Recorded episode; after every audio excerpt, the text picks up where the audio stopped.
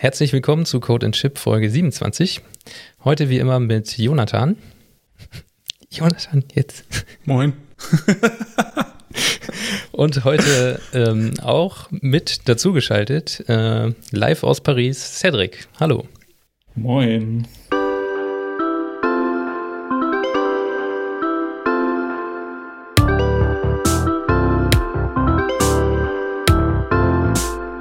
Ja, Jonathan und ich kennen Cedric noch aus dem Studium.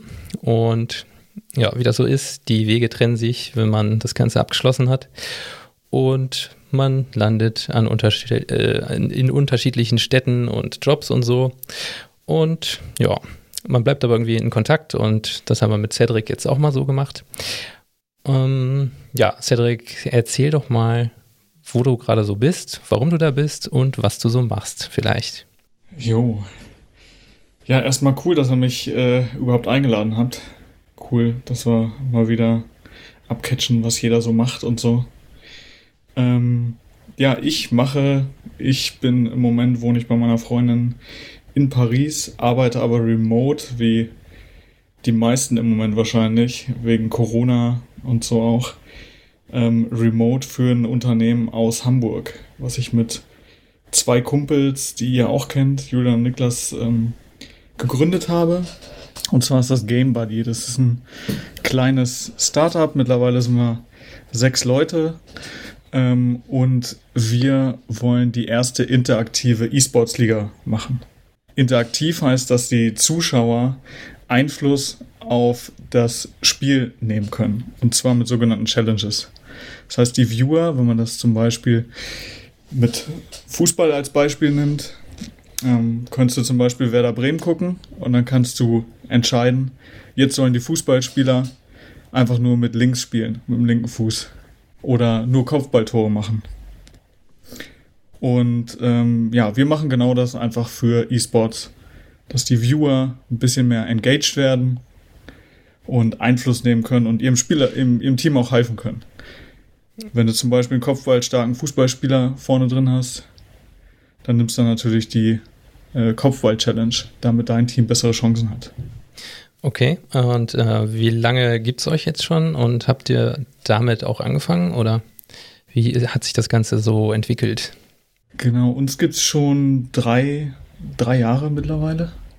Ähm, wir haben angef angefangen als quasi ein kleines Studentenprojekt. Also wir haben überlegt, was wir wollten irgendwas eigenes machen, irgendein eigenes Produkt entwickeln haben gedacht, ähm, auf was, äh, haben erst rumüberlegt, uns wöchentlich getroffen, was für Ideen könnte man machen von irgendwie Urlaubsplaner äh, zu, ähm, zu einer witzigen App, womit man GIFs erstellen kann und so weiter und haben dann gemerkt, äh, eigentlich, wenn wir uns entscheiden können, was auch immer wir machen, lass doch einfach das machen, worauf wir Bock haben und da hatten wir alle Bock auf Gaming haben uns entschieden, was mit Gaming zu machen. Zuerst ein Social Network ähm, für Gamer gebaut. Da haben wir mittlerweile auch über 180.000 ähm, registrierte Nutzer. Aber da haben wir es leider nicht geschafft, davon äh, ja, Geld, davon Geld zu machen und ähm, genug Geld mit zu verdienen. Ähm, haben dann verschiedene Ideen ausprobiert und sind jetzt ähm, über diese interaktiven Challenges, die wir da auch mal ausprobiert haben, ähm, darauf gekommen, dass wir daraus eine eigene Liga machen könnten, weil es halt mega interessant ist, zu sehen, wie professionelle Spieler das zum Beispiel angehen mit einer Taktik und so. Und da hatten wir jetzt am Wochenende das erste ähm, größere Turnier mit, einem, mit ein paar bekannten äh, Streamern, ähm, Dalukat und Papa Platte, falls jemand kennt. Und genau, das, das lief ziemlich gut. Da hatten wir auch, ähm, ich glaube, über 200.000 äh, Leute, die da eingeschaltet haben übers Wochenende. Mhm. Es lief über drei Tage. Und ja, haben da ziemlich gutes, ziemlich gutes Feedback bekommen und sind jetzt schon dabei, das nächste zu planen. Okay. Und ähm, also ihr habt ja da eine eigene Plattform, aber wenn ich es richtig verstanden habe, klingt ihr euch auch bei so anderen Plattformen wie äh, Twitch mit ein. Und oder wie genau. funktioniert das Ganze, dass es irgendwie mit in das Spiel eingebunden wird? Genau, also das sind eigentlich zwei, genau, zwei verschiedene Faktoren oder Features sozusagen, die du angesprochen hast. Ne? Das eine ist erstmal, dass wir Ähm, also wir schlagen halt Challenges vor, wenn wir jetzt bei dem Fußballbeispiel bleiben, weil ich glaube, die, meisten können das sofort damit sich, sich, vor, sich darunter was vorstellen. Ja. Ähm, da müssen wir einmal die Daten bekommen, dass ähm, ein Spieler jetzt zum Beispiel einen Kopfball gemacht hat oder ein Spieler ein Tor geschossen hat. Mhm. Ähm, und wir machen das halt für E-Sports Games. Ähm, Im Moment für Valorant. Das ist ein Spiel von Riot, die haben League of Legends vorher gemacht. Ähm, und in den Spielen, da ist ja schon alles digitalisiert. Das heißt, da können wir ähm, über APIs vom Spielhersteller, die er zur Verfügung stellt, die Ingame-Daten abgreifen. Mhm. Äh, das ist, das ist ein Part. Da gibt es verschiedene, verschiedene Möglichkeiten. Wir machen das im Moment über APIs. Ähm, da gibt es aber auch noch andere Möglichkeiten. Spiele ähm, speichern zum Beispiel auch einfach Logs ähm, vom Spiel auf der Festplatte, die man direkt auslesen kann. Oder nachträglich kann man ähm, Replay-Files, das heißt das ganze Match, alle Daten, die da produziert werden, werden aufge aufgenommen und in der Datei abgelegt. Die kann man nachträglich noch auslesen, um die Daten zu bekommen. Oder über Computer Vision kann man auch zum Beispiel feststellen, hat er jetzt einen Kopfball gemacht, ist der Ball reingegangen, hat sich die Punktzahl ähm, oben links, zum Beispiel in der Anzeige Werder Bremen gegen Hamburg, verändert. Okay. Ähm, das sind die verschiedenen Möglichkeiten, so an, um an die Daten zu kommen. Das heißt, man muss im Grunde für jedes Spiel eine eigene Integration bauen dann. Genau, genau. Und mhm. die sind auch, ähm, die sind auch komplett ähm, ja, unabhängig voneinander, die Spiele. Weil die, also die Schnittstellen und wo die, ob es überhaupt Log-Dateien gibt oder Replay-Dateien und wo die gespeichert werden, das ist komplett jedem Spielehersteller selber überlassen. Manche machen es auch überhaupt nicht, also hm. wollen auch gar nicht, dass, dass ähm, jemand auf die Daten äh, zugreift. Wer da offen ist, ist zum Beispiel Valve, die ähm, Counter-Strike und Dota machen. Ähm, da kann man ziemlich gut auf, auf Ingame-Daten zugreifen und auch Replay-Files zum Beispiel komplett auslesen. Da ist es ja auch mehr so ein äh, E-Sport-Charakter, ne? Das ist ja auch wichtig für das Spiel in eurem Kontext dann. Genau, genau. Unserem äh, ist wichtig, vor allem, also zum einen, weil es eine, weil eine Szene dahinter steht, die das Spiel dann länger am Leben hält, hm. wenn es ein kompetitives Spiel ist. Ähm, ähnlich, ähnlich wie beim Fußball, da gibt es dann die Ligen. Gibt es beim E-Sports auch ähm, Ligen, die dann meistens von Privatveranstaltern äh, oder Privatorganisationen veranstaltet werden oder auch vom Spielehersteller selber. Ähm, und da sind mittlerweile, also nur damit man sich das mal, mal vorstellen kann, ähm, also zum Beispiel für das letzte, ich glaube, Dota-Tournament, also nicht, dass ich da jetzt was, was Falsches erzähle, aber die Weltmeisterschaft, da gab es, glaube ich, ähm, zwei Millionen pro Spieler Preisgeld für den, für den hm. Gewinner. Ähm, und ich glaube, als wir in Deutschland hier das Sommermärchen hätten, hatten, da hätte jeder Fußballspieler 750.000 bekommen. Ähm, nur mal um, damit man das gleichsetzen kann oder sich eine Vorstellung bekommt, wie groß E-Sports mittlerweile ist. Hm. Auch ja. von den von den Zuschauerzahlen, also so ein Finale von ähm, von Dota haben dann auch mehr Menschen geguckt als oder das Finale von League of Legends dann, was ein ähnliches ähnliches Spiel ist, haben mehr Menschen geguckt als ähm, als den Super Bowl zum Beispiel. Das hört man ja auch immer wieder, dass es so im, vor allem im asiatischen Raum da viel mehr Zuschauer gibt für solche Spiele, als wir das irgendwie in Europa gewohnt sind. Und äh, ja, ja, wenn man sich da mal so traditionelle Veranstaltungen bei uns anguckt, dann ist es eigentlich ein Witz, was wir da an Zuschauern haben. Das ist schon ganz interessant auf jeden Fall und auch wie viel Geld dann letztendlich auch dahinter steckt, hinter dem Ganzen. Ja, genau. Also wo Augen, wo Augen ähm, hingucken, da ja. können, da wollen dann auch Werbentreibende hin und dann steckt da auch Geld dahinter, ja. Genau. Wie macht ihr das von der Architektur? Habt ihr da jetzt irgendwie so eine Serverfarm, wo tausende hm. VMs äh, für jedes Spiel sich irgendwo reinklinken? Oder ja. wie muss man sich das vorstellen? Ähm, dazu erzähle ich vielleicht noch ganz kurz was, wie wir die Spieledaten bekommen. Und zwar okay. ähm, äh, hat das jetzt vielleicht ein bisschen abschreckend gewirkt, die, dass man APIs, Logs und Replay-Files dann vielleicht manuell auslesen muss. Es gibt aber auch Anbieter, die sich auf sowas spezialisieren, die sozusagen das alles kom kombinieren, zusammen dann noch mit irgendwelchen Network-Logs, wo die irgendwelche ähm, Events herauslesen können, wie zum Beispiel Overwolf. Ähm, und da, die stellen dann einfach APIs bereit für bestimmte Events, zum Beispiel im Spiel ist jetzt jemand, hat jemand ein Tor geschossen ähm, oder reporten die aktuelle Score von dem Spiel und so weiter. Und da ähm, äh, im Moment halten wir uns daran und benutzen Overwolf, um die Daten auszulesen und die Daten vom Spiel zu bekommen. Mhm. Und äh, jetzt, wenn du auf Architektur gehst, ähm, dann reporten wir die direkt zu unserem ähm, Backend, was einfach nur eine Firestore, Firestore Database ist. Okay. Das heißt, wir nutzen einfach Firebase. Mhm. Ähm, und ähm, da bei uns alles in Realtime gehen muss oder soll, ähm, war für uns und wir schnell neue Features entwickeln müssen, war für uns ähm, Firebase mit dem Firestore äh, eine gute, eine sehr gute Lösung. Okay, das ist glaube ich ein Angebot von Google, ist das richtig? Genau. Google haben die aufgekauft, äh, schon, vor, schon vor einigen Jahren. Ja. Und ähm, da benutzen wir einfach deren, deren Bibliotheken ähm, das heißt, also Firestore ist, kann man sich vorstellen, sozusagen, ist halt eine Non-SQL-Datenbank. Kann man sich vorstellen wie so ein riesiger JSON-Tree, mhm. ähm, der dann einfach indiziert wird. Und ähm, dann kann man da verschiedene ähm, Observer zu Collections ähm, hinzuschalten. Das heißt, man reagiert einfach auf Änderungen. Ja, okay. Also ist, ist so, so ein Publish-Subscribe-Prinzip oder? Genau, ja, ja. Oder so ähnlich. Nur auf Datenbank, nee, ja? Nee, genau so, auf okay. Datenbankebene dann. Okay. Genau. Und dann ähm, können sozusagen diese Cloud, Cloud-Functions heißen die bei Google. Mhm.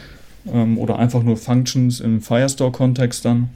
Ähm, die werden dann ausgeführt bei Änderungen oder alternativ kann man das auch machen, wie sozusagen Cron-Jobs, dass man die zu einer bestimmten Zeit laufen lässt. Okay, das heißt jetzt nochmal zusammengefasst, also die Spiele reporten über APIs, Logs und sowas, Replay-Files, äh, Sachen, die passiert sind. Und dann gibt es Service-Anbieter, die das Ganze scrapen und auswerten. Und genau. da kann man sich dann einklinken und dann selber die Daten genau. weiterverarbeiten. Die, also die Service-Anbieter sind dann Overwolf zumindest, was wir im Moment nutzen, mhm. ähm, laufen direkt auf dem Computer vom Spieler. Okay. Und wie gesagt, weil sie lokal die, die Logs zum Beispiel auslesen müssen, äh, Network Traffic. Ist das denn dann was, was Gamer so auch laufen haben normalerweise oder Streamer, sagen wir mal? Oder ist das, was man sich jetzt nochmal extra dazu installieren muss? Ähm, mittlerweile kennen das schon viele Streamer, weil ähm, äh, viele Gamer ähm, insgesamt kennen das schon, weil es äh, nützliche Zusatzfunktionen anbietet. Mhm. Also du hast zum Beispiel auch ein Overlay, was dir dann im Spiel Informationen geben kann, zum Beispiel über deine Gegner.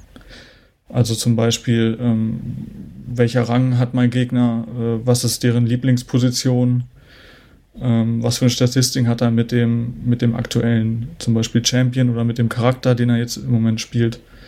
Ähm, okay, da werden also Daten angezeigt, die sonst das Spiel gar nicht anzeigen würde, oder? Genau, oh, genau. So, einfach Zusatzdaten oder auch zum Aufnehmen von, von Gameplay, das bietet es auch zusätzlich an. Hm.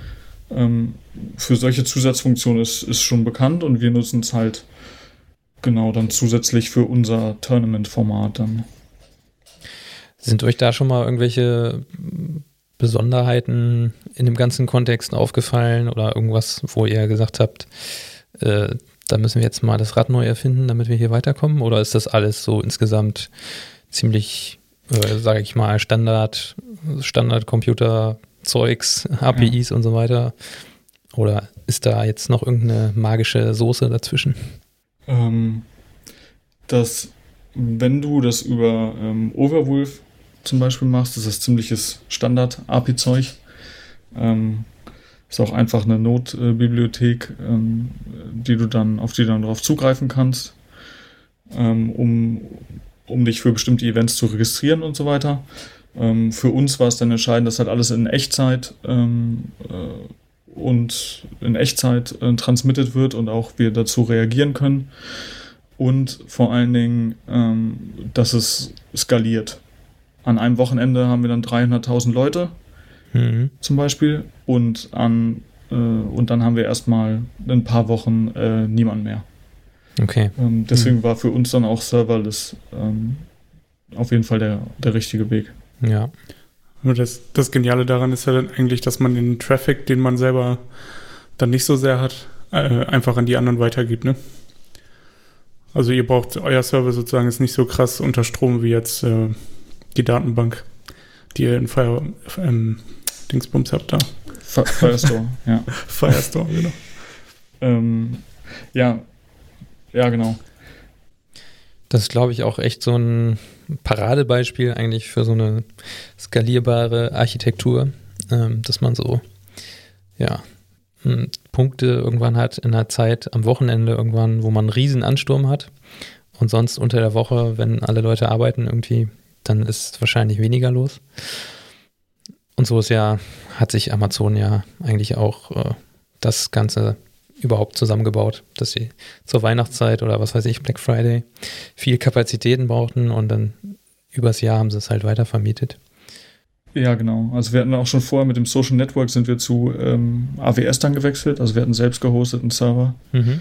sind dann zu AWS gewechselt. Ähm, und ich glaube, in der vorigen Folge hast du auch mal gesagt, da klickt man sich dann tot, wenn man den ersten Server aufgesetzt hat. Ja. Ähm, deswegen ähm, kann ich auch nur jemanden, der, der schnell Produkte ähm, austesten und entwickeln will, ähm, der selber Entwickler ist, mhm ähm, kann ich echt nur ähm, Fire, Firebase empfehlen, um einfach schnell Produkte ähm, auszutesten, die dann auch gut skalieren. Ja, das habe ich jetzt auch ähm. schon von einem Kollegen gehört, der eigentlich eher Frontend macht und der baut sich damit dann privat auch irgendwie so kleine Backends ja. zusammen und ja. kannst die ganze Datenbank so als, ja, wie du auch sagst, von, von so einem JSON-Tree eigentlich aus bedienen. Ja. Und ja, man ist, glaube ich, sehr flexibel damit, ne? Ja, genau. Gut, also gut, dass du sagst, dass er auch Frontend-Entwickler ist. Ich nehme mich eigentlich auch äh, hau hauptsächlich oder habe hauptsächlich entweder Spieleentwicklung oder, oder Frontend entwickelt. Ähm, und da ist es einfach viel leichter zu nutzen. Mhm. Ähm, die, ja, das, das ganze Konzept von dem, von dem Firestore, was man, wo man vielleicht gar nicht, wenn man keine komplexen Berechnungen machen muss und so, dafür müsste man dann irgendwelche Functions benutzen die Cloud-Functions, die ich schon meinte. Ähm, aber ansonsten kannst du eigentlich auch eine, ähm, eine komplette ähm, Entwicklung mit Server sozusagen nur auf dem Client entwickeln. Und das ist echt ähm, mega nützlich, um schnell neue Produkte zu entwickeln und zu testen. Das hört sich auf jeden Fall ja ganz gut an, wenn man jetzt keine Zeit hat oder vielleicht auch keine Lust, sich in diese ganze Backend-Welt äh, einzulesen. Und ich meine, das hat ja auch Security-Implikationen und alles. Ja. Da muss man ja schon äh, ja, wissen, was man tut. Und wahrscheinlich, wenn man mit wenigen Leuten so ein Produkt entwickelt, was nach außen hin gut aussehen soll, dann konzentriert man sich natürlich erstmal eher aufs Frontend, um das da mal hübsch zu machen. Hm. Und ja, mit sowas wie Firebase kann man es natürlich dann ganz gut outsourcen an ja, im Grunde eine Maschine, das Backend zu machen. Klingt auf jeden Fall spannend. Ja, ja dann würde ich mal sagen, kommen wir mal so zu der ganzen Startup-Thematik. Ihr habt da ja auch schon so ein paar Finanzierungsrunden durchlaufen, wenn ich das richtig äh, mitbekommen habe. Ja, genau. Und zwar, also ähm, am, ganz am Anfang ähm, ja, haben wir von von Luft und Liebe gelebt, also es neben dem Studium halt gemacht. Ähm, und ähm, haben dann, ähm, als wir gemerkt haben, jetzt haben, ja, jetzt, jetzt haben wir eine Idee, wir wollen das auch Vollzeit, Vollzeit machen, ähm, haben uns dann für ähm, ein Stipendium beworben, ähm, was es, was vom Europäischen Sozialfonds gefördert wird. Ähm, ich, Exist, genau, Exist heißt das, ähm, und, ähm, und wurden da auch angenommen. Äh, da muss man so ein Bewerbungsschreiben von irgendwie 30, 30 Seiten hinschicken ähm, und muss vorher ähm, an der Uni studiert, studiert haben. ähm, oder, äh, oder irgendeinen anderen Abschluss, Abschluss gemacht haben oder mit einer Hochschule zusammenarbeiten, die einem hilft, sich dort zu, bewer zu bewerben. Also dass uns das überhaupt ermöglicht, ähm, dass wir ja, äh, das Vollzeit machen konnten und damit gestartet sind. Okay, das heißt, das Stipendium war sozusagen eure initiale äh, Geldspritze und damit konntet ihr das Ganze erstmal so für eine Weile anstoßen. Genau, also das war, das war die Initiale, mit der wir das in Vollzeit, Vollzeit machen konnten. Also die, die wirklich Initiale, wo wir gemerkt haben, okay, vielleicht ist es doch gar keine so eine, so eine blöde Idee, ähm, war als wir beim, das war Ideenwettbewerb in Bremen. Da haben wir ähm, gepitcht vor, oder das war so ein Ideenwettbewerb ähm, und waren dann, glaube ich, unter den letzten, letzten dreien, haben dann, glaube ich, den zweiten Platz gemacht. Ähm, und da war auch eine, eine Jury mit, ähm, ja, ähm, nicht nicht nur Millennials, äh, würde ich ja sagen. Also waren äh, über, über 40, über 50-Jährige mit bei. Ähm, und selbst die fanden äh, oder haben unsere Idee dann verstanden und, ähm, und fanden das Konzept dahinter auch, ähm, dass, es, dass es Sinn machen würde, das äh, wirklich umzusetzen. Und das hat uns dann motiviert, da haben wir dann sozusagen gedacht, okay, also wenn nicht nur wir das, äh, wir das cool finden, sondern auch irgendjemand anders denkt, das könnte, das könnte Sinn machen, dann steckt da vielleicht doch wirklich was dahinter. Und dann haben wir geguckt, wie können wir uns sonst noch über, über Wasser halten mit der und die Idee dann wirklich äh, hauptberuflich verfolgen. Und dann sind wir zu dem Deutschlandstipendium gekommen, genau. Aber das war ja nicht das letzte, oder? Das ging ja noch ein bisschen. Nee, genau, das war, das war ein Jahr. Dann, dann haben wir noch, genau, dann haben wir noch ähm, zwei Acceleratoren ähm, gemacht.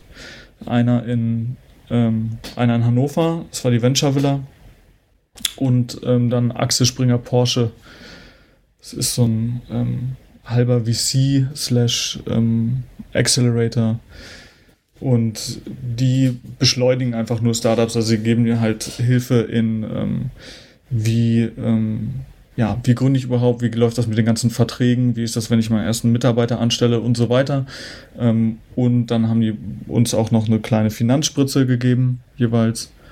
Und ähm, genau, die helfen einfach nur, das Startup so ein bisschen zu beschleunigen. Für uns war vor allen Dingen wichtig beim zweiten, dass wir dann äh, noch andere E-Sports-Unternehmen treffen und in Berlin auch sind ähm, und da ein bisschen mehr von dem äh, ja, Startup-Ökosystem profitieren können. Mittlerweile seid ihr dann jetzt aber irgendwie nach Hamburg gekommen, ne? Also vor Corona. Genau, vor Corona, direkt vor Corona sind wir nach Hamburg wieder gezogen. Ähm, also für uns war es halt wichtig, dass wir an einem Ort arbeiten, ähm, damit wir, weil wir auch viel und schnell Ideen ähm, und am Produkt äh, Sachen ändern müssen und da einfach den direkten Kontakt brauchten brauchten, sage ich jetzt, weil wir jetzt alle remote sind und das mittlerweile auch echt, echt gut klappt, wenn wir alle gezwungen sind, wirklich remote zu sein. Mhm. Ich, äh, noch eine Frage zu diesem, ja. sorry, äh, zu diesem Accelerator. Das heißt, die, ähm, nur damit das auch alle verstehen, äh, die ja. nehmen keine Anteile an der Firma, sondern die sind wirklich nur dazu da, um irgendwie die, äh, die Firma voranzubringen und einfach, ähm, die, die geben quasi ein bisschen was von ihrem Knowledge ab. Ach. Nee, die wollen auch was. was? Also die äh, machen das dann, die wollen auch was, genau. Die ah. machen das für Anteile an der Firma dann. Okay. Da gibt es auch welche, die es, die vielleicht vom Land noch finanziert sind oder so. Ähm, die, die dann keine Anteile wollen, aber die meisten ähm, machen das für Anteile. Das heißt, ähm, ein traditioneller Investor gibt dir halt Geld ähm, und für das Geld, wenn dann, wenn es jetzt äh, Startup oder die Firma jetzt irgendwie 2 Millionen wert ist, dann gibt er dir, ähm, gibt er dir 100.000, dann kriegt er dafür 5% zum Beispiel. Mhm. Und die Acceleratoren ähm, haben immer noch spezielle Verträge, ähm, weil sie zusätzlich noch Wissen dazugeben und so weiter. Das ist auch äh, der Unterschied oder der Unterschied von jedem Investment jedem Investment eigentlich, können die Verträge so ausgehandelt werden. Ähm, da kann, kannst du ja quasi alles reinschreiben. Es muss dann einfach nur notariell beglaubigt werden. Mhm. Ähm, am besten fragst du noch einen Anwalt, dass es wirklich sicher ist. äh, dass da keine Schlupflöcher drin sind, aber eigentlich kannst du da alles reinschreiben, was du willst. Okay.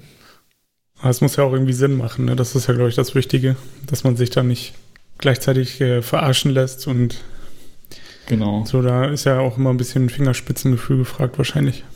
Ja, auf jeden Fall, dass du vor allen Dingen das alles selber mit, mit einem gesunden Menschenverstand nochmal nachliest. Ja. Ähm, das auf jeden Fall. Und das ist auch echt äh, manchmal seitenlang, äh, seitenlanger Anwaltstext ist echt schwer, schwer sich da zu konzentrieren und das in einer, in einer Session dann durchzukriegen, ja. Das stimmt. Vor allen Dingen, wenn man vorher die Vorkenntnisse nicht hat, aber daran, daran gewöhnt man sich äh, dann nach einer Zeit. Ich, ich wollte nur unbedingt das erwähnen, was wir mit dem Ideenwettbewerb zum Beispiel in, in, in Bremen, was wir hatten, was für uns so die Leuchte war. Vielleicht, ähm, vielleicht könnte das ja klappen. Oder vielleicht ist es eine gute Idee. Ähm, weil, weil das meiste, was, wenn, wenn ich einem Kumpel erzähle, äh, dass ich, äh, dass ich mit zwei Kumpels ein Startup mache, ähm, erzählen mir die meisten immer, ja, wenn ich eine, eine gute Idee hätte, würde ich auch ein Startup machen wenn ich eine gute Idee hätte, würde ich, würde ich auch irgendwas eigenes machen und so. Ähm, und für uns, also vor allen Dingen jetzt in Retrospekt, sind viele Ideen, die wir hatten, gut. Also oder viele Ideen, die auch, die auch meine Freunde hatten, sind gut, nur äh, sie fangen es sie einfach nicht an. Und vor allen Dingen die Idee ähm, muss man sich auch erarbeiten. Das, was ein Startup macht, ist eigentlich die ganze Zeit nur zu gucken, ah, wir haben eine Idee, würde jemand dafür Geld ausgeben, können wir dann davon leben. Also gibt es dafür einen Markt? Ist jemand dafür bereit, Geld auszugeben? Wenn ja, dann machen wir es, bauen dafür ein Produkt und gucken, ob sie es wirklich machen. Wenn nein, dann gehen wir zur nächsten Idee und gucken, ob es dafür funktioniert. Okay, man muss also bereit sein, auch nicht an einer Idee festzuhalten, sondern eventuell auch die ursprüngliche Idee über den Haufen zu, zu werfen und dann vielleicht doch was anderes zu machen. Ja, das war auch, also das war unser größtes Learning auch, ähm, was wir hatten in den, in den, letzten Jahren, dass man ähm, sich auch schneller ähm, nicht nur an einer Idee festhält, weil es, weil es theoretisch Sinn macht, also weil man für sich einen oder für sich ein, gutes, ein gutes Gefühl hat, sondern dass man ähm, ja, dass man schneller, ja, oder lass mich nochmal anders sagen, ähm, dass man ähm, also in der Startup-Welt sagt man pivoted, dass man schneller ja. ähm, andere Ideen, die Idee wechselt oder die Vision wechselt, wenn man merkt, ähm, es klappt nicht. Ich habe jetzt viele Sachen ausprobiert, aber an den grundlegenden Problemen bin ich nicht weitergekommen. Mhm. Ähm, genau, und das war, also wir hatten Social Network, bei uns war das zum Beispiel dann äh, die Retention, das heißt, wie lange die Nutzer drin geblieben sind in der App und wie oft sie dann wiedergekommen sind. Was, was war das? Also worauf bezieht sich diese Metrik dann? Genau, Retention ist also, wie oft, wie oft Nutzer wiederkommen, ähm, um das Produkt zu nutzen. Also zum Beispiel, wenn eine sieben, sieben Tage Retention ist, dann ähm, wie viele Nutzer, die, ähm, die am nullten Tag neu dazugekommen sind, sind am siebten Tag noch da.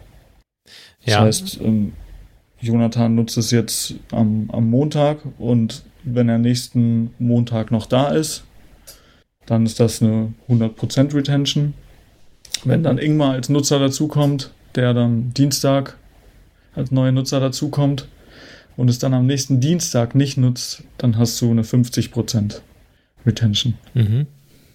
Und das sind einfach so verschiedene, ähm, ja, verschiedene Richtwerte. Das ist so unterschiedlich, hängt vom Produkt ab ähm, auf welche Werte man da gucken muss. Am Ende ist ein Startup auch nur ein Unternehmen, was, was dann Geld verdienen will. Ja, klar.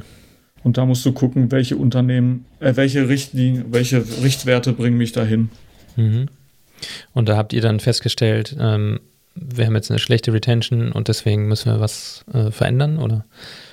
Genau, und da haben wir, da, das haben wir ziemlich früh festgestellt, da haben wir dann aber viel, viel rumprobiert, ähm, verschiedene Features eingebaut, wie dass man äh, ja, zum Beispiel ähm, seine Fotos, äh, Fotos aus der echten Welt auch teilen kann, nicht nur die Ingame-Informationen.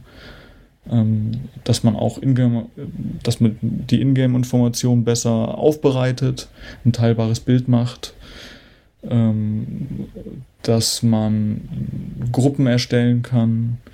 Also verschiedene Features oder verschiedene ähm, Zusatzfunktionen und so weiter haben wir da ausprobiert.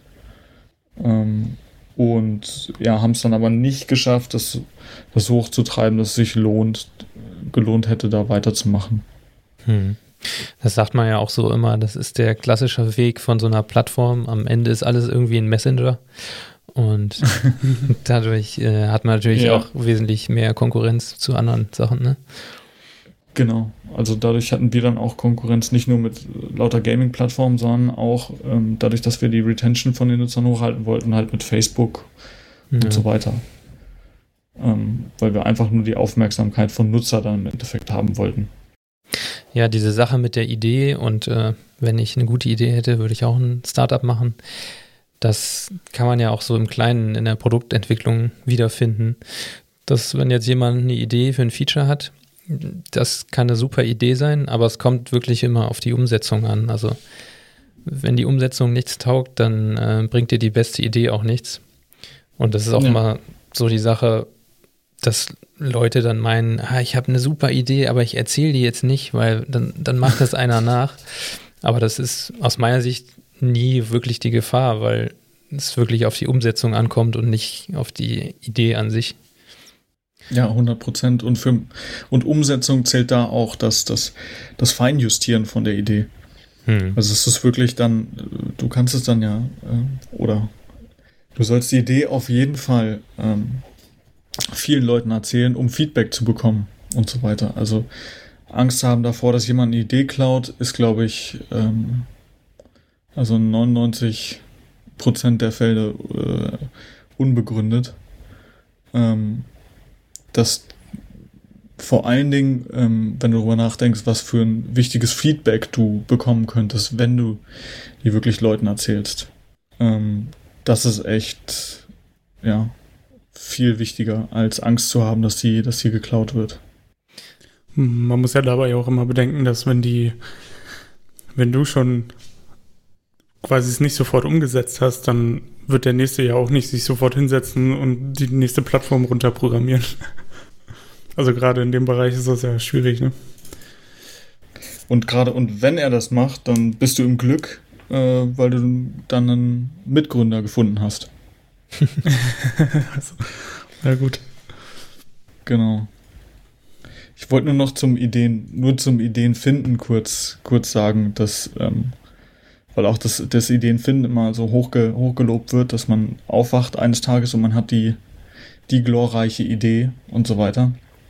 Ähm, das ist meistens, vor allen Dingen, wenn ihr die, äh, die aktuellen krassen Startups wie Airbnb oder so anguckst, die haben mit ganz anderen Sachen, mit ganz anderen Grundideen äh, gestartet, teilweise. Und sind dann, oder größtenteils, ähm, und sind dann durch Ausprobieren von verschiedenen Produkten und so weiter ähm, in ihre Marktlücke gekommen und haben dann ihr Produkt gefunden, das dann ja, auch viral geht oder ähm, den Product Market Fit ähm, erreicht. Das heißt, dass man damit äh, wirklich genug Geld verdienen kann. Ähm, zum, also zum Beispiel Airbnb ähm, hat am Anfang gestartet einfach mit einer ähm, Couch, Couchvermietung. Also deswegen heißt es auch Airbnb, einfach das Air, dass man ein Airbed hat, also einfach eine, eine Luftmatratze und Bed and Breakfast, dass man bei irgendjemandem auf der Couch pennen kann. Ah ja, okay. Und die haben sich dann durch weiter ausprobieren, indem sie neue Features hinzugefügt haben oder da kam, äh, da kam dann zum Beispiel ein Investor dazu, der dann sagt, jetzt denk mal größer. Oder bei irgendwelchen Gesprächen ähm, äh, und durch weiteres Ausprobieren am Produkt haben, haben sie dann ihren, ihr finales Produkt, das Airbnb, was wir jetzt kennen, ähm, entwickelt. Ähm, und deswegen gerade dieses, hätte ich eine gute Idee, ähm, ist eher man sollte sich eher einen Bereich suchen, auf den man Bock hat. Und dann anfangen, darin zu arbeiten und an Ideen. Das ist vor allen Dingen, was Startups machen, die ganze Zeit an Ideen eigentlich arbeiten. Ja, hier ein viel zitiertes Beispiel. Ähm, da explodieren auch regelmäßig Köpfe, wenn man das mal erzählt. Ähm, Netflix Die haben angefangen mit, ähm, ich glaube sogar noch Videokassetten, die sie durch die Gegend geschickt haben. Also es war einfach so ein ja. Anruf, äh, Videoverleih. Und mittlerweile sind sie die größte Videostreaming-Plattform und produzieren sogar eigene, äh, eigenen Content. Also das finde ich auch mal ganz interessant, so als Geschichte von einem, von einer Firma, von einem Startup, was wirklich groß geworden ist. Ja, auf jeden Fall. Da gibt es auch gute, ähm, also genau dazu gibt es auch gute, gute Bücher, wie sie so den Wechsel geschafft haben von einem, komple einem kompletten so ein Shipping, Shipping-Business. Also zu, ähm, zu dem kompletten äh, alles, alles im Internet machen. Voll digital. Ge genau, mhm. voll modern. wie der Wechsel so geklappt hat, ja. Das ist mega interessant. Okay, gibt es noch irgendwas, was du zu Startups oder Game Development erzählen möchtest? Ähm, ich habe jetzt schon äh, mega viel gelabert. Ich hoffe, ich hoffe, ein paar Sachen sind, sind ähm, angekommen oder ich konnte ein paar Leute auch dafür für begeistern oder interessieren. Ähm, vielleicht mal was Eigenes zu probieren oder einfach eine Idee, die sie haben, weiter zu verfolgen. Ähm, was mir nur, ähm, also was, was, was uns am Anfang mega geholfen hat, ist einfach, dass wir uns regelmäßig zusammen einmal die Woche getroffen haben und gelabert haben, was hatten wir für Probleme letzte Woche, wie könnte man die beheben und wie könnte man ein Produkt draus machen. Ähm, das hat uns mega geholfen, um einfach einen ersten Ansatz zu finden, um irgendwas eigenes zu machen, eigenes Produkt oder muss ja nicht gleich ein Startup sein, kann ja auch einfach ein, ein irgendwas sein, worauf ihr Bock habt, zum Beispiel ähm, zum Beispiel eine eigene Podcast-Reihe oder so. also du meinst jetzt während der Findungsphase noch? Habt ihr euch hingesetzt oder war das schon während das Produkt genau, entwickelt schon, wurde? Das war schon, also während das Produkt entwickelt wird, machen wir das halt auch die ganze Zeit, ähm, nur etwas mehr fokussiert auf das Produkt dann. Und natürlich suchen wir jetzt auch nach, nach neuen Ideen, Märkte, in die wir vielleicht reingehen können. Aber vor der Anfangszeit noch, als wir nach, noch überhaupt keine Idee hatten, was wir machen, ähm, haben wir so einfach angefangen. Uns wöchentlich einfach getroffen, zu dritt oder zu viert, auch online, im Telefon einfach, weil da haben wir noch in unterschiedlichen Städten gewohnt und ähm, einfach geguckt, was für Probleme hatten wir letzte Woche, was hat uns richtig genervt und wie man die lösen könnte. Und so sind wir dann auf verschiedene Ideen gekommen. Okay, also ihr habt da im Grunde einfach gesagt, wir machen jetzt was zusammen und ähm, genau. wir treffen uns dafür einmal die Woche und besprechen was und dann gucken wir hinterher, was dabei herauskommt. Genau, also wir hatten vorher die Motivation, wir wollen irgendwas eigenes machen. Genau. Jo, ich habe mir noch ein kleines Spiel überlegt und zwar oh. das XOR-Gate. Ähm, also XOR ist ja so eine Schaltung, ne? entweder oder. Mhm. Und da habe ich jetzt zehn kleine Fragen, die du spontan beantworten musst. Okay. Bist du bereit? Gibt's Buzzer? Ich bin ready. ich habe leider noch kein Soundboard, aber vielleicht äh, kann man sich das vorstellen. Sehr gut. Also, Windows oder Mac? Mac. Twitter oder Facebook? Twitter. Eigentlich gar nichts. GameBuddy. ja, GameBuddy, Social Network, GameBuddy GG. Tee oder Kaffee? Äh, Kaffee. Dunkles oder helles Team? Mm, dunkles, weil ich Angst habe, sonst gelüncht zu werden von den ganzen Programmierern, äh, die zuhören. Aber ähm, ja, nee, ich benutze auch gr grundsätzlich dunkles. Außer die Sonne scheint drauf, dann eher hell. Zu Konferenzen gehen oder Talks auf YouTube gucken? YouTube. Stift und Papier oder Notes.app? Stift und Papier. Musik während der Arbeit oder Stille? Musik. Gaming-Konsole oder PC? PC. Hund oder Katze? Äh, eher Hund, ähm, aber ich bin allergisch gegen beide. Sprachnachrichten ja oder nein? Nein. Sehr gut. nein, nein, nein. Okay. Ähm, dann okay. habe ich dich noch, also das war es jetzt von dem XOR-Gate. Du hast es erfolgreich gemeistert. Hat Spaß gemacht. Zehn Punkte. Ich war aber gerade so drin. Sehr gut. Alles bestanden. Alles bestanden, genau. Äh, vor allem die Sprachnachrichten waren mir wichtig. Auch wenn ich Podcaster bin, aber wenn mir jemand Sprachnachrichten schickt, das äh, lehne ich ab. ja, ich, ich finde das respektlos für die Zeit des Empfängers. Ja, auf jeden Fall. Also für dich ist es einfacher als Sender, du, du laberst kurz was rein, aber der Empfänger muss es halt anhören. Zum Glück habe ich nicht viele Leute, die das machen, von daher äh, bin ich da eigentlich ganz froh. Ich kenne nur jemanden, der mag das auch nicht so gerne und äh, bekommt manchmal 10 Minuten Sprachnachrichten und da habe ich schon echt Mitleid. oh. Weil, weil das Schlimme ist, du kannst es ja unterwegs nicht abhören. Ja. Also in den meisten Fällen, es sei denn, du hast Kopfhörer dabei. Krass. Könnte man wenigstens mit so einem Inhaltsverzeichnis dann schicken. Wie bei YouTube-Videos, wenn die unten die ja. Timestamps reinposten. Ja, ich warte eigentlich noch darauf, auf den ersten Message-Anbieter, der das einfach Text-to-Speech umwandelt und du kriegst es dann als Text. Dann fände ich es wieder okay, wobei es wahrscheinlich auch äh, Quatsch bei rauskommt. Ah ja, stimmt. Ja. ähm, ich hatte dich noch um eine Empfehlung der Woche gebeten. Hast du da was vorbereitet? Was ja, du gerne empfehlen möchtest? Vielleicht eine Sache reicht. Musst jetzt nicht hier deine ganze Liste. Eine Sache, okay.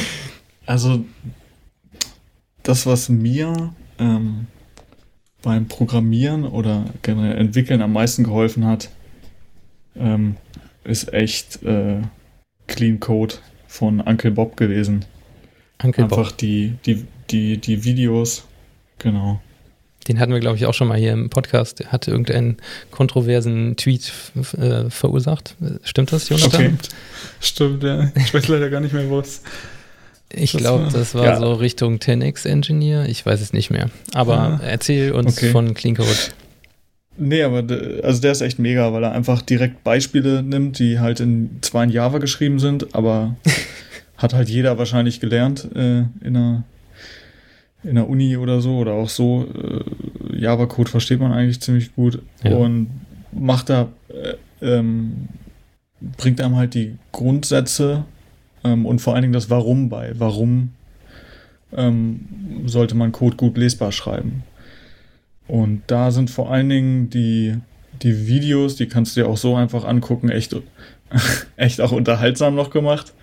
Ähm, und ich habe da einfach mehr, also ich habe da mehr gelernt ähm, oder mehr verstanden über Programmierung als, äh, als in zwei Kursen an der Uni mhm. oder an der Hochschule.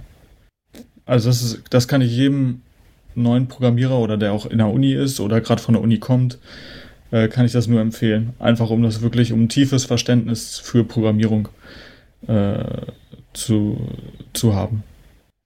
Und an, ansonsten vielleicht noch eine Empfehlung, die komplett nicht, nicht technisch ist. Auch gut, ja. Der Alchemist. Äh, ich weiß gar nicht, von wem das geschrieben ist. Es ist schon ein bisschen, ein bisschen länger her, dass es geschrieben wurde geht es einfach nur darum, dass man ähm, ja sein, seinen Geistern oder seinen, seinen Omens sozusagen folgt. Okay. Ähm, und jeder Mensch für sich selber. Ja, ich will jetzt nichts, nichts verraten, aber ähm, es ist eine, ist eine ganz unterhaltsame Geschichte, die zum, zum Regen andenkt. äh, zum Denken, zum Denken anregt. Zum, okay. Zum Denken anregt. Zu viel geredet heute schon. ja, so viel habe ich echt äh, lange nicht geredet. Ist, mein Mund ist auch ganz trocken. Ähm, ich habe auch noch, äh, Jonathan, hast du auch noch eine Empfehlung zufälligerweise parat? Äh, sonst würde ich erstmal meine machen, während du noch eine suchst. Ja, mach mal deine. Okay, ähm, ich möchte gerne Tailscale empfehlen. Das ist so ein Anbieter, der diese WireGuard-Geschichte ein bisschen zugänglicher macht. Ähm, dazu muss man vielleicht erstmal WireGuard verstehen. Das ist eine, ja, im Grunde ist das wie ein VPN, nur ein bisschen moderner und leichtgewichtiger. Und mit diesem Tailscale hast du eben einen Account und kannst das auf deinem Server installieren, auf dem Raspberry Pi zum Beispiel geht es auch. Und auf deinem Rechner, macOS, Windows, überall läuft das Zeugs und du authentifizierst das eben nur über einen Browser, über deinen Account und dann kannst du so ein ja, virtuelles Netz zwischen deinen Rechnern aufspannen, ohne dass die dann irgendwie übers Internet äh, gegeneinander aufeinander zugreifen müssen. Also ich habe zum Beispiel beim meinem Raspberry Pi zu Hause, lasse ich so ein bisschen die, die, die Metriken sammeln auch. Und mein Server scrapt das Ganze dann über dieses Tailscale VPN von dem Raspberry Pi, ohne dass ich irgendwie einen Port in meinem Router nach außen freischalten muss. Und ja, diese Basis ist sogar momentan noch kostenlos und ich glaube, man kann bis zu 100 Geräte verknüpfen, was also für den Privatgebrauch auf jeden Fall mehr als ausreichend ist, würde ich sagen.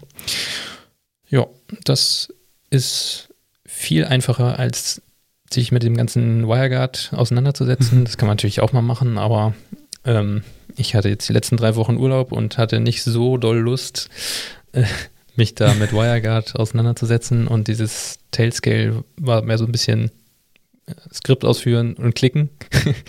Es war genau das richtige Level für den Urlaub und ja, es funktioniert echt super. Also eine Empfehlung von mir dafür. Und die Geschwindigkeit ist auch vernünftig zwischen den Systemen dann, oder? Ähm, das habe ich jetzt. Bricht das auch mal ein? Also es bricht nicht ein, das kann ich sagen, weil sonst mein, mein Matrix-Scraper auf dem Server würde sich sonst melden, wenn da keine Daten kommen. Hm. Und es hat auch schon mal einen Stromausfall hier überlegt, äh, überlebt. Also da kam dann tatsächlich die Meldung, äh, ich kann hier keine Metriken mehr von dem Raspberry holen. Und als er wieder lief, ist der Alert auch wieder weggegangen. Von daher, aber zu Geschwindigkeit kann ich jetzt nicht so viel sagen, weil ich da jetzt nicht irgendwie Video drüber gestreamt habe oder sowas. Also, hm, ja, gut. Ähm, ja, könnte man nochmal ausprobieren. Das erinnert mich so ein bisschen, ich weiß nicht, ob Jonathan, ob du es noch kennst, Hamachi. Ja. Über was man immer ähm, Stimmt, ja. LAN-Partys übers gespielt. Internet gemacht hat. Genau. Mhm, genau. Warcraft hatte noch keinen äh, wirklichen Internet-Support, also war zu kompliziert, die Ports und alles freizugeben. Ja. Das war so die erste Brücke für Games, die äh, keinen, keine Online-Komponente hatten, ne? Genau, genau. Ja, das ist vielleicht ein ganz guter Vergleich. Aber ein bisschen moderner, schätze ich. Ach so, was man da auch noch hat, ähm, es gibt so einen Firewall-Modus, dass du auch, wenn du da jetzt wirklich viele Rechner drin hast, die unter Umständen auch irgendwie Gefahren ausgesetzt sind, kannst du die auch äh, ja, gegenseitig äh, in so einen Firewall-Modus versetzen, dass nicht alle Rechner aus deinem Tailscale-Netzwerk da frei drauf zugreifen können. Also ein bisschen Security-mäßig ist da auch schon vorgearbeitet. Jo. Hast du noch was gefunden, Jonathan? Ja, ich, ähm, also eine Sache ist extrem offensichtlich, aber ähm, wir haben in der Firma im Moment, äh, also wir können über die Firma so O'Reilly-Trainings machen. Und das kann man auch als Privatperson. Äh, die kosten dann auch nicht alle was. Also da gibt es sehr viele kostenlose Kurse, auch Videotutorials und so. Das kann man sich auf jeden Fall mal gut angucken, ähm, weil man da viel über so Cloud-Krams und so lernen kann, ähm, was man sonst vielleicht nicht so einfach online findet. Ähm, zumindest nicht mit dem Hintergrundwissen, was da so entsteht. Ähm, das ist auf jeden Fall was, was ich empfehlen kann. Hast du da eine konkrete Ausgabe, die du dir jetzt angeguckt hast, oder? Einfach nur Gesamtwerk. Äh, ja, aber dann, da muss ich jetzt, äh, den Namen weiß ich jetzt gerade nicht genau. Also es gibt ähm, verschiedene Series äh, von ganz vielen verschiedenen Leuten, die auch bekannt sind zum Teil, die zum Beispiel, da war das irgend so ein Lead-Architekt von AWS, hat, ein, hat einen Kurs über mhm. ähm, AWS und Kubernetes gemacht und das habe ich mir jetzt zuletzt reingezogen. Ah, okay. Ähm, aber ich glaube, der Kurs ist tatsächlich nicht umsonst. Also die kosten dann immer so für private Personen um die 100 Euro. Ah, okay. Was unter Umständen auch nochmal okay ist, sage ich mal. Aber ähm, viele Firmen kommen da kostenlos dran.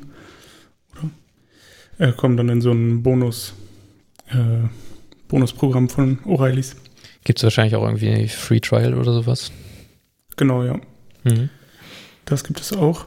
Und dann kann ich noch ein Buch empfehlen, ähm, das ich mir vor kurzem tatsächlich erst gekauft habe. Und das heißt witzigerweise The Clean Coder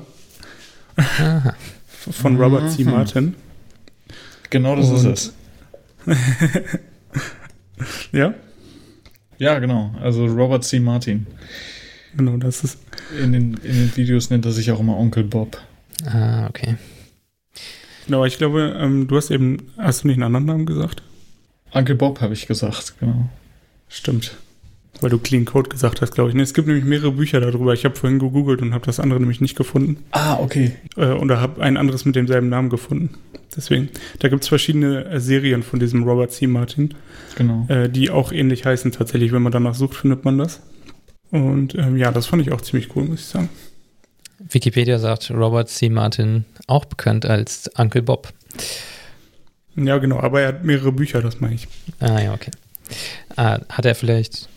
Ah, es gibt Clean Code und Clean Coder. Okay. Genau, Dann sind das zwei unterschiedliche richtig. mit fünf Jahren Abstand. Ja, Gut. Dann hoffe ich, euch hat dieses Format gefallen heute mal mit einem Gast. Ähm, schreibt uns mal, wie ihr es fandet, ähm, ob ihr noch Fragen an Cedric habt. Wenn ihr Fragen an Cedric habt, könnt ihr ihn wahrscheinlich irgendwo im Internet finden. Äh, Genau, bei GameBuddy oder wo findet man dich am besten? genau. Einfach GameBuddy. Äh, könnt ihr auch bei LinkedIn gucken. Ansonsten könnt ihr mir auch eine E-Mail einfach schreiben. Ähm, an cedric.gamebuddy.gg. Der Name ist E C-E-D-R-I-C. Okay, und äh, wir verlinken das Ganze auch nochmal in den Shownotes. Die findet ihr auf codeinship.rock slash podcast slash 27. Also die Zahl 27. Ja, und dann sage ich Tschüss und bis demnächst. von meiner Seite auch nochmal großes Dank an Cedric.